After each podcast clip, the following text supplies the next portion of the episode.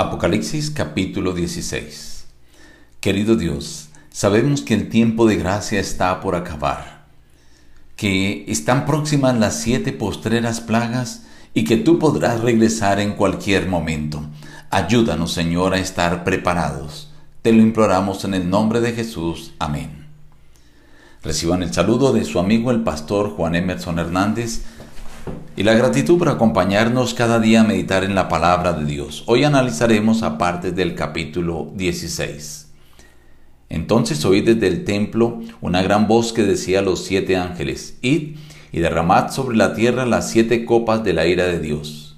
Fue el primero y derramó su copa sobre la tierra, y vino una úlcera maligna y pestilente sobre los hombres que tenían la marca de la bestia y que adoraban su imagen. El segundo ángel derramó su copa sobre el mar, y éste se convirtió en sangre. El tercer ángel derramó su copa sobre los ríos y sobre las fuentes de las aguas, y se convirtieron en sangre. Y oí a otro que desde el altar decía, Ciertamente, Señor Dios Todopoderoso, tus juicios son verdaderos y justos. El cuarto ángel derramó su copa sobre el sol, al cual le fue permitido quemar a los hombres con fuego y no se arrepintieron para darle gloria. El quinto ángel derramó su copa sobre el trono de la bestia, y su reino se cubrió de tinieblas, y la gente se mordía la lengua por causa del dolor, blasfemaron contra el Dios del cielo por sus dolores y por sus úlceras, y no se arrepintieron de sus obras. El sexto ángel derramó su copa sobre el gran río Éufrates, y el agua de éste se secó Vi salir de la boca del dragón, de la boca de la bestia y de la boca del falso profeta, tres espíritus inmundos a manera de ranas. Son espíritus de demonios que hacen señales y van a los reyes de la tierra en todo el mundo para reunirlos para la batalla de aquel gran día del Dios Todopoderoso. Yo vengo como ladrón. Bienaventurado el que vela y guarda sus vestiduras, no sea que ande desnudo y vean su vergüenza. Y los reunió en el lugar que en hebreo se llama Armagedón.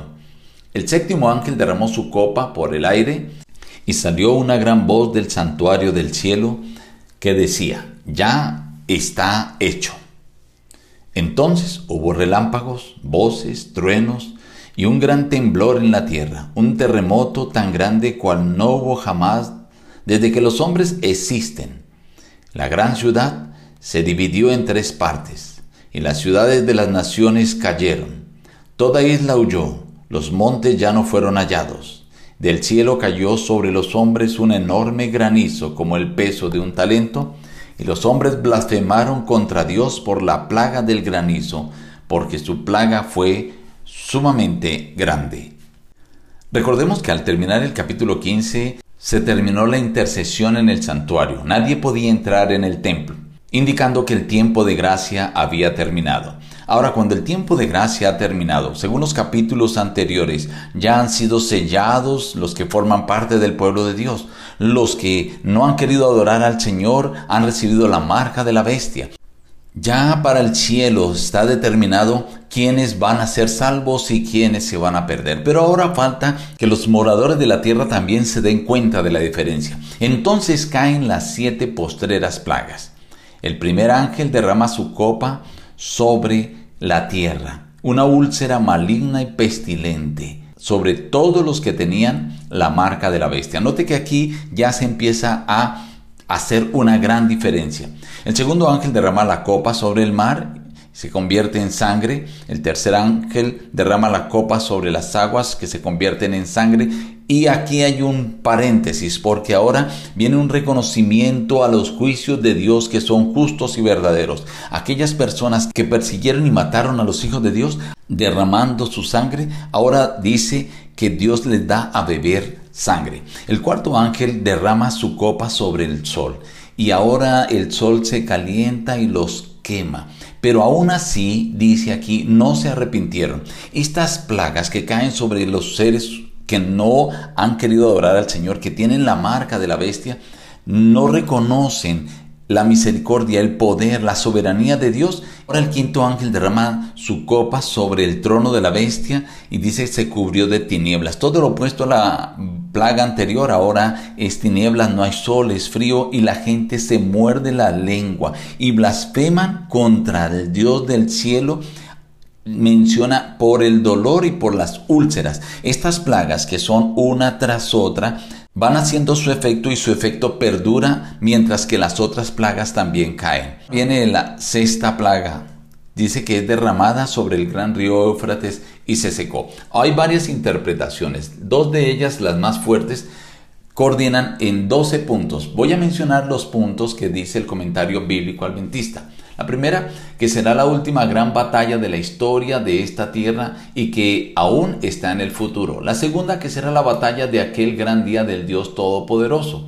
La tercera, que el gran río Éufrates simboliza gentes. La cuarta, que los tres espíritus inmundos que veremos más adelante representan al papado, al protestantismo apóstata y al espiritismo o paganismo. La quinta, que estos tres espíritus son los instrumentos que reunirán a las naciones para la batalla. La sexta, que los instrumentos de la reunión tres espíritus inmundos son de naturaleza religiosa y las fuerzas que se congregarán son políticas y militares. La séptima, que los preparativos para la batalla se harán durante la sexta plaga, pero que la batalla se librará durante la séptima plaga. Octavo, que una fase será una batalla real entre personas reales que emplean armas reales. Noveno, que habrá derramamiento de sangre en una escala sin precedentes. Décimo, que estarán implicadas todas las naciones de la tierra. Once, que Cristo y los ejércitos del cielo finalmente intervendrán y terminarán la batalla. Y doce, que los santos vivos presenciarán la batalla, pero no participarán directamente de ella. Estos doce puntos en la cual concuerdan varios de los intérpretes nos ayudan a entender un poco mejor las dos últimas plagas. Nuevamente, entre la sexta y la séptima plaga hay un interludio para hablar acerca de estos tres espíritus inmundos que ya los mencionamos. Allí hay una advertencia. El Señor dice, yo vengo como ladrón. Bienaventurado el que vela y guarda su fe, su carácter, estar listo cuando Jesús venga por segunda vez. Séptimo ángel derrama su copa y se escucha la voz. Hecho es, esta palabra quiere decir ya, se terminó, se concluyó, ya se ejecutó los juicios, ya hay una diferencia entre el pueblo de Dios y el pueblo que no adora al Señor. Y entonces se derrama la séptima plaga que son eventos catastróficos y universales que anteceden inmediatamente a la segunda venida de Cristo. Querido amigo, todas las cosas están dadas, listas para que el tiempo de gracia termine y las siete postreras plagas caigan sobre la tierra. Las siete postreras plagas será un corto tiempo y después aparecerá Cristo Jesús por segunda vez. Tú y yo debemos estar alerta y es la invitación que hace este capítulo porque la venida de Cristo puede ser en cualquier momento. Nos despedimos diciendo busca a Dios en primer lugar cada día y las demás bendiciones te serán añadidas. Que Dios te bendiga.